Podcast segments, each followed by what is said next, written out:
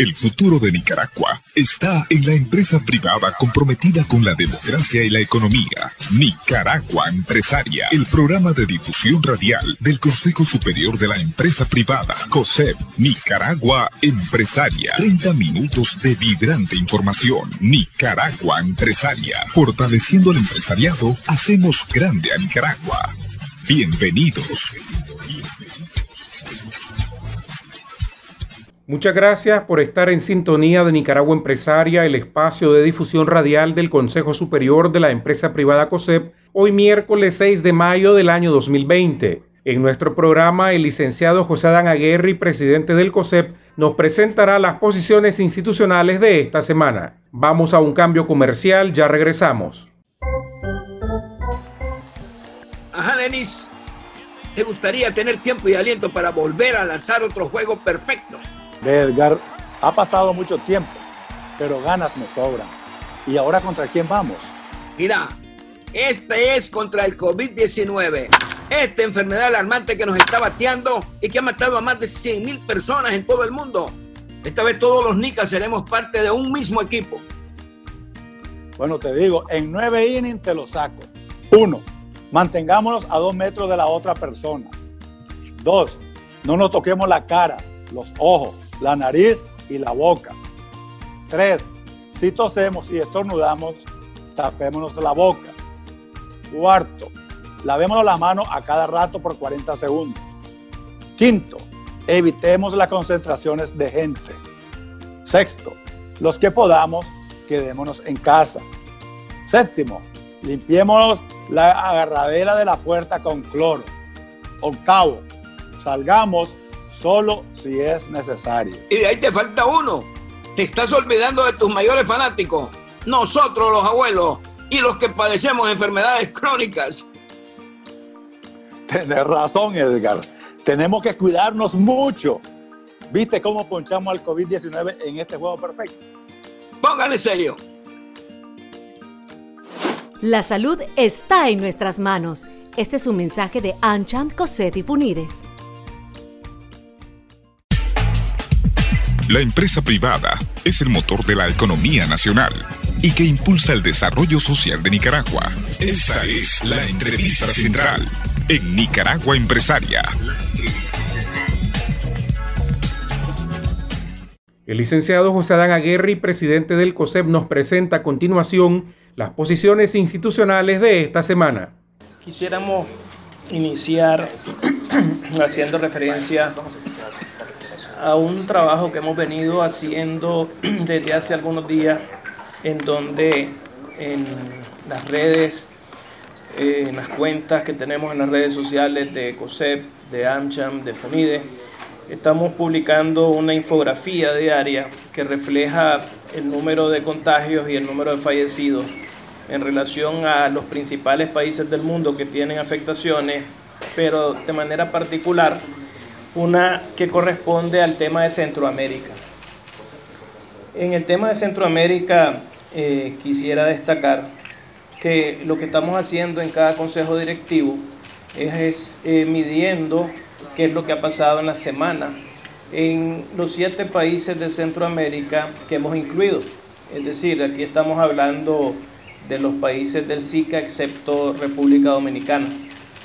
Nicaragua, Guatemala, Honduras, El Salvador, Costa Rica, Panamá y Belice. Cuando nosotros comparamos las cifras al martes de la semana pasada con el martes eh, de esta semana, vemos que en la región centroamericana se han incrementado 2.598 casos y fallecieron en la semana 84 personas. Esto obviamente es con cifras oficiales. ¿Qué significa esto? Que comparando esta semana con lo que les planteamos a ustedes la semana anterior, vemos una caída en cuanto a la velocidad del número de contagios y vemos sin embargo un incremento en cuanto a la velocidad del número de fallecidos. Eh, entre más grande se va haciendo el número de contagiados, eh, por supuesto es más difícil que veamos que se mantenga esa tendencia de que la semana siguiente supere a la semana anterior. Pero dicho esto, eh, estamos hablando de que esta semana los contagios en la región se incrementaron prácticamente en 23% y que los fallecidos se incrementaron en 24%. Cuando vemos a los países, hay dos Centroamérica nuevamente. La Centroamérica del CA4, Nicaragua en medio, digamos, por las cifras que no está eh, siendo igual que el resto de los países, pero eh, la Centroamérica, pues que el Triángulo Norte y Nicaragua queda ahí en una nebulosa, y la Centroamérica donde están Costa Rica y Panamá. En este sentido, en esta semana vimos que los eh, niveles de incremento de contagios han sido superiores al 30% en Guatemala, El Salvador y Honduras y son menores al 20% en Costa Rica y Panamá. Siguen siendo en este aspecto eh, Panamá y Honduras los casos que tienen mayor número de contagios y los casos que tienen mayor número de fallecidos. Y esto es una situación que se está midiendo todos los días porque al final del día lo que va a permitir que de alguna manera se reduzcan eh, las cuarentenas y se empiece a reabrir la economía es este tipo de información. Por eso ustedes han visto que en una situación como la que enfrenta Costa Rica, donde solo está creciendo su nivel de contagio al 6%, y donde prácticamente no hubo fallecidos en la semana, se han tomado decisiones de empezar a reabrir esa economía. Creo que esto es importante de alguna manera ponerlo en contexto porque quiero empezar eh, refiriéndome en esta situación también a lo que aquí se ha manifestado por parte de las autoridades cuando hicieron presencia algunos delegados del Ministerio de Salud en eh, algunos programas de la mañana, donde decían que para llegar a la siguiente fase en Nicaragua se tenía que llegar hasta el caso número 50. Nosotros lo que podemos hacer es revisar esas cifras que están viendo los otros países, que están transparentando los otros países, y cuando vemos el número de días que le tomó a los otros países de Centroamérica en llegar a 50 casos y lo comparamos donde estamos con Nicaragua, hay una enorme diferencia. Para darles una idea, el país que le tomó más tiempo en llegar a 50 casos en el resto de los países centroamericanos fue Guatemala y les tomó 21 días. En el caso de El Salvador, 17, en el caso de Honduras, 16, en el caso de Costa Rica, 13 días y en el caso de Panamá, 8 días. Nosotros estamos llegando prácticamente al día 50 y estamos en 15 casos. Mientras que el resto de Centroamérica le tomó un máximo de 3 semanas llegar a 50 casos, aquí estamos llegando a 7 semanas y seguimos en 15 casos. Esto básicamente es lo que podemos nosotros tratar de extrapolar de números que son ahí reales, que son números que están puestos por los otros países de manera clara y que nos permite tratar de eh, revisar cuál es la situación que estamos enfrentando. En ese sentido, eh, queremos iniciar también eh, retomando el tema que planteamos la semana pasada, porque Hoy somos parte de una realidad centroamericana y dentro de esa realidad uno de los ejes que como, sector privado hemos venido insistiendo, que hemos venido trabajando, ha estado relacionado con el tema del abastecimiento, ha estado relacionado con el aseguramiento de los productos esenciales para las familias de toda Centroamérica, para las familias nicaragüenses, pero también para las familias de cada país de Centroamérica. Y eso ha significado un esfuerzo muy grande de parte del sector eh, de transporte de la región, eso ha significado un esfuerzo muy grande de la cadena logística, eso ha significado un esfuerzo muy grande de todos los gremios de la región que hemos estado en este trabajo día a día monitoreando. La semana pasada nosotros iniciamos un esfuerzo proyectado en Peña Blanca, en las cuentas del Comité Consultivo de la Integración Económica eh, que nos toca coordinar, estamos presentando diario qué está sucediendo en la frontera entre Costa Rica y Nicaragua. Estamos subiendo las fotos, estamos diciendo, informando cuántos kilómetros de contenedores existen y qué es lo que les está pasando a este eh, sector, porque también tenemos no solo que asegurar el abastecimiento de la región como sector privado, sino que también tenemos que asegurar la salud de esas personas que están haciendo este traslado. La semana pasada que empezamos este esfuerzo, empezamos con líneas eh, de 15 kilómetros en el caso de Costa Rica hacia Nicaragua, y esos 15 kilómetros se han venido reduciendo a 5, a 4, hemos tenido días en la semana sin filas y tenemos filas hasta de menos de un kilómetro ahora. Sin embargo, del lado contrario, tenemos un problema distinto. Quiero empezar señalando pues que en el caso de Costa Rica hacia Nicaragua no tenemos problemas porque es un primer punto importante en relación a asegurar que en el caso del abastecimiento de los productos que consume Nicaragua no hay ningún tipo de problema y no tenemos en este momento ninguna situación que esté afectándose. Estamos recibiendo lo que viene de Costa Rica y estamos recibiendo lo que viene del Triángulo Norte.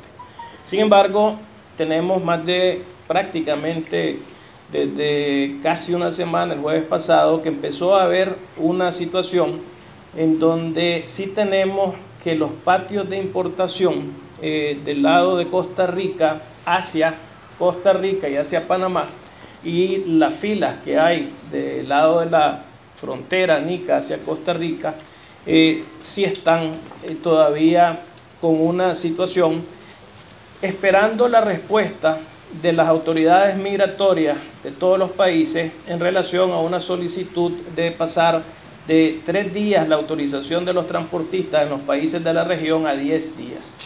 Esa respuesta no se ha dado.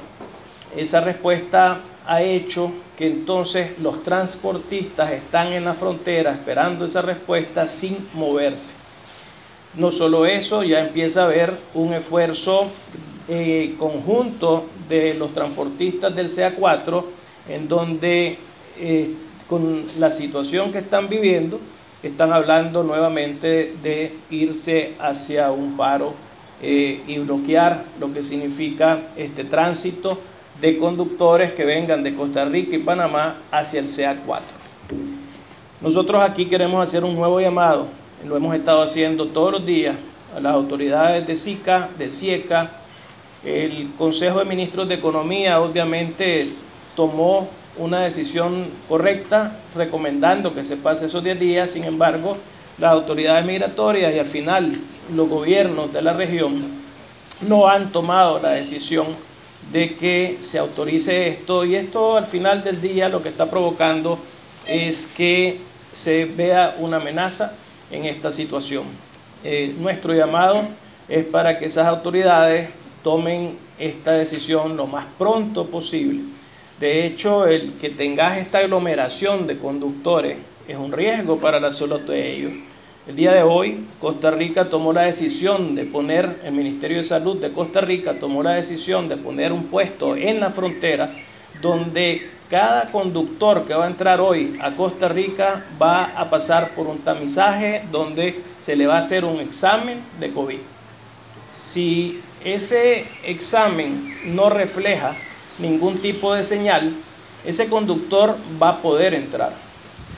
Si el examen hace que se tenga dudas sobre ese conductor, se tendrá que esperar a la respuesta del examen que toma 24 horas. Si luego esa persona no está contagiada, va a poder entrar el que obviamente está contagiado no va a poder entrar. Ese conductor se quedará eh, teniendo que dar la vuelta, regresar a Nicaragua y esa es una situación que obviamente tenemos que tomar en cuenta porque hay que hacer este tipo de medidas de manera homogénea, eh, ver qué es lo que se va a hacer en esos casos. Y por el otro lado, si hay un conductor que pasó y resultó que era sintomático y está contagiado, obviamente las autoridades costarricenses lo van a ir a buscar y lo van a ir a atender. Entonces, estas son realidades que estamos enfrentando hoy en la región y que tenemos de alguna manera que unir esfuerzos, sector privado y sector público, tomar las decisiones que realmente van a responder no solo al abastecimiento de la familia, sino también a la seguridad de los que están haciendo este trabajo para llevar ese abastecimiento a las familias centroamericanas. Por el otro lado, nosotros vamos a seguir planteando esta problemática.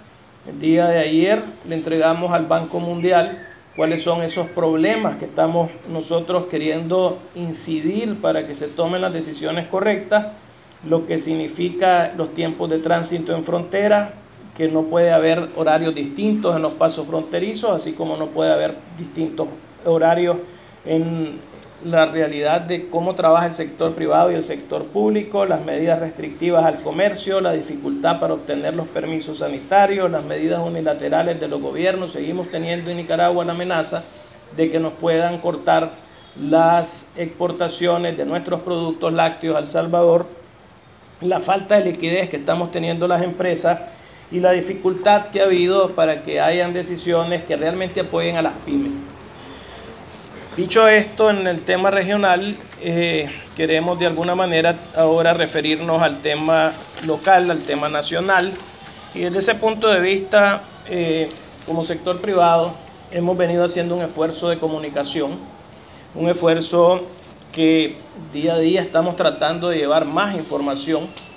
En este aspecto, en primer lugar, hemos decidido... Eh, con todo este esfuerzo que estamos presentando de manera tripartita, por decirlo de esa forma, con el caso de la información que estamos dando a conocer con la infografía eh, de Centroamérica, con el monitoreo económico, que estamos trabajando con AmCham, Funides y COSEP, eh, que vamos a continuar en este esfuerzo con el producto que vamos a estar eh, trabajando para presentar, para seguir alertando a la gente eh, para seguir invitando a la gente a que tome todas las medidas de higiene y prevención, pero también el esfuerzo individual que estamos haciendo en COSEP, eh, que queremos compartir esta mañana con ustedes, en donde el día de ayer reiniciamos nuestro programa de radio eh, dos días a la semana y hoy estamos subiendo, creando, hemos trabajado en estos días para que en la página web de COSEP hemos creado un sitio especial que le hemos denominado eh, COVID-19, en donde la población y en particular las empresas van a poder tener toda esta información que hemos venido trabajando para que se tenga acceso. Ustedes van a poder ver en esta información que estamos reflejando en tiempo real cuál es la realidad de los contagios y los fallecidos en el mundo, cuál es la realidad de los contagios y fallecidos en Nicaragua y Centroamérica. Estamos también trabajando desde ese punto de vista con la información que estamos, el inventario de acciones que vamos a estar retroalimentando que hace el sector privado. Vamos a estar trabajando en presentar ahí, eh, en que la gente tenga en un solo lugar acceso a todo lo que ha sido los diferentes esfuerzos informativos, comunicativos, educativos que estamos haciendo desde el sector privado, las conferencias de prensa entre finales de marzo y hoy, en el caso nuestro, hemos trabajado eh, como sector privado 21 webinars. Ahí están esos 21 webinars para que la gente realmente tenga acceso a ellos, se pueda informar, se puede educar, pueda tener toda la información eh, para aquellas personas que no lo puedan ver en vivo. Hemos estado recogiendo toda la infografía de lo que está haciendo el sector privado, cada una de nuestras organizaciones. Eh, para nosotros ha sido importante recoger lo que ustedes escriben de nosotros, las noticias que ustedes están publicando para que tengan acceso a esta información y adicionalmente eh, también tenemos una sección donde estamos poniendo toda aquella documentación que es, relevante, eh, como el tema de las documentaciones que saca el Banco Mundial, el Fondo Monetario, el BID, la CEPAL, eh, la OIT, para que las empresas tengan acceso a toda esa información y que vayan tomando decisiones informadas. En el caso nuestro también quisiéramos en este aspecto eh, referirnos al posicionamiento que sacaron los profesionales de la salud ante la pandemia del COVID el 30 de abril pasado. Eh, el respaldo de COSEP, de cada cámara de COSEP, a la posición expresada por estos médicos, a las recomendaciones expresadas por este grupo de médicos, las diferentes medidas de contención que están planteando en esta eh, comunicación que han hecho pública este grupo de médicos. Aquí es importante señalar eh, que uno de los esfuerzos que nos estamos planteando está relacionado con lo que tiene que ver la capacitación, preparación y abastecimiento de los medios apropiados a todo el personal sanitario. Eso lo apoyamos y estamos respaldándolo y estamos haciendo todos los esfuerzos que están en nuestras manos para que del sector privado le demos ese respaldo en esa dirección, en la capacitación, en la preparación y en el abastecimiento. Es importante entender que en la medida en que los días han ido pasando, hemos venido estudiando qué es lo que le sucede al personal sanitario en los países que están enfrentando esta situación. Y llama la atención eh, que en el caso de España, por ejemplo, en los últimos días, en relación al número de personas sanitarias que están afectadas, eh, diariamente de los contagios totales, más del 60% son médicos o personas que están trabajando dentro de ese ámbito nosotros tenemos que hacer lo que esté a nuestro alcance para proteger al sector médico nicaragüense. Es la línea de defensa que tenemos ante el COVID. Son los médicos los únicos que pueden hacer que esto no tenga el impacto que de otra manera pudiera tener. Y por eso tenemos este respaldo a esa situación eh, que ha planteado este grupo de médicos. Y queremos en esto hacer un llamado para que no solo sea esto en el sector privado, que esto sea también en el sector público, que se asegure efectivamente lo más pronto posible, lo más oportunamente posible, que los médicos tengan todo lo necesario. Y eso pasa por el tipo de batas especiales para evitar el contagio, eso pasa por los anteojos, eso pasa por las máscaras, eso pasa por los guantes, eso pasa por que se tenga el abastecimiento necesario, el alcohol, eh, que tengan todas las condiciones para tener esas medidas de seguridad. Y en el otro sentido, eh, sí quería eh, terminar en este aspecto refiriéndome al aumento que de alguna manera ha habido en, la actividad y que ha aumentado la actividad, pero no ha aumentado tomando la población las medidas de prevención.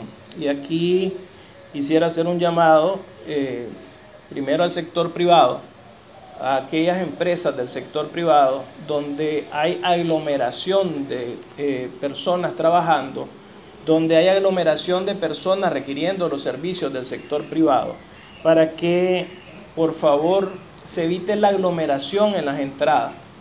Aquí estamos hablando, por ejemplo, de lo que significa trabajar en una empresa de zona franca. Entonces, evitar esa aglomeración en las entradas, el que se suministre las mascarillas para que ese personal que está trabajando tenga mascarilla.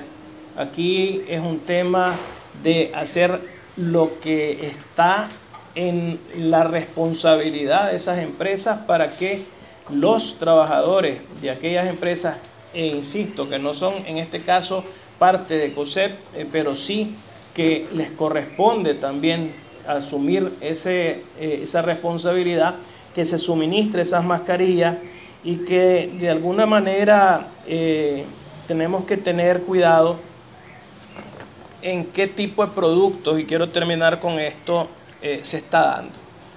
Porque hemos detectado que están empezando a ver en el mercado productos que no cumplen con la calidad, con la certificación, y no solo estoy hablando de alcohol, que esto ya se había manejado en el pasado, eh, pero en el mismo tema eh, del tipo de eh, mascarillas, de face shields que se usan, las, las que tienen el plástico, hay que tener mucho cuidado de que si realmente queremos que no se dé contagio, esas tengan en el caso especialmente de la comunidad médica, de la comunidad sanitaria, que sean de grado médico. No es cualquier tipo de mascarilla, no es una mascarilla que sí puede ayudar a un colaborador nuestro que atiende en un banco o que atiende en un supermercado. Eh, ese tipo de mascarilla no necesariamente tiene que ser de tipo grado médico, pero sí en el caso de los el personal que está atendiendo en el ámbito médico, todo ese eh, equipo tiene que ser grado médico.